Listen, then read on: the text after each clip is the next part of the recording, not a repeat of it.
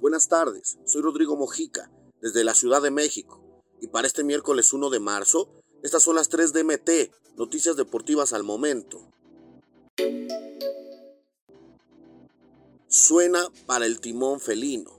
Luego de que Diego Coca decidiera aceptar ser el técnico de la selección nacional, rompiendo su relación con Tigres, equipo al que había arribado para el actual clausura 2023, ahora trascendió que Gerardo Martino, por quien llegó de reemplazo el primero al Tri, podría ocupar el banquillo del cuadro felino. Aun cuando la escuadra regia le brindó la oportunidad a Marco Antonio Chima Ruiz, un hombre que es institucional, la dirigencia ya se le estaría pensando en contratar a otro entrenador, y entonces Tata sería parte de la baraja de opciones. Martino, que no pudo trascender con México en Qatar 2022, rompiendo con una larga racha de siempre al menos colarse a los octavos de final, a pesar de su mal papel en el Mundial, es bien visto por la dirigencia del conjunto norteño. Es muy malo.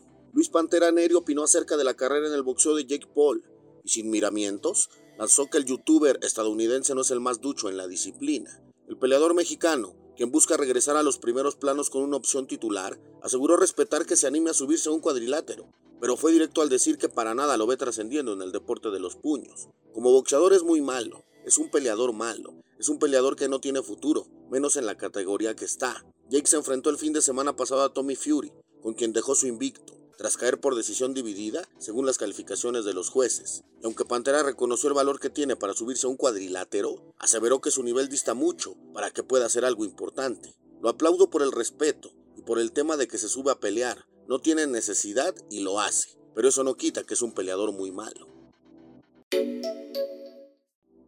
Fallece épico goleador de las Copas del Mundo. El francés Jos Fontaine el jugador que tiene el récord de goles en una misma fase final del Mundial de Fútbol con 13 tantos murió a los 89 años, informó su familia. Fontaine batió el récord en el Mundial de 1958 en Suecia, campeonato en el que Francia logró llegar a la semifinal por primera vez en su historia, siendo batida por el Brasil de Pelé, que fue luego el vencedor del torneo. Con la muerte de Fontaine, solo quedan vivos tres jugadores franceses de aquella mítica aventura de 1958, Dominique Colonna, Robert Moinet y Bernard Chiarelli.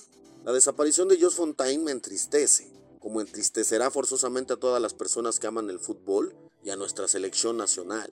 Jos es y seguirá siendo una leyenda del equipo de Francia, dijo el actual seleccionador de Les Blues, Didier Deschamps, en la página web de su federación nacional.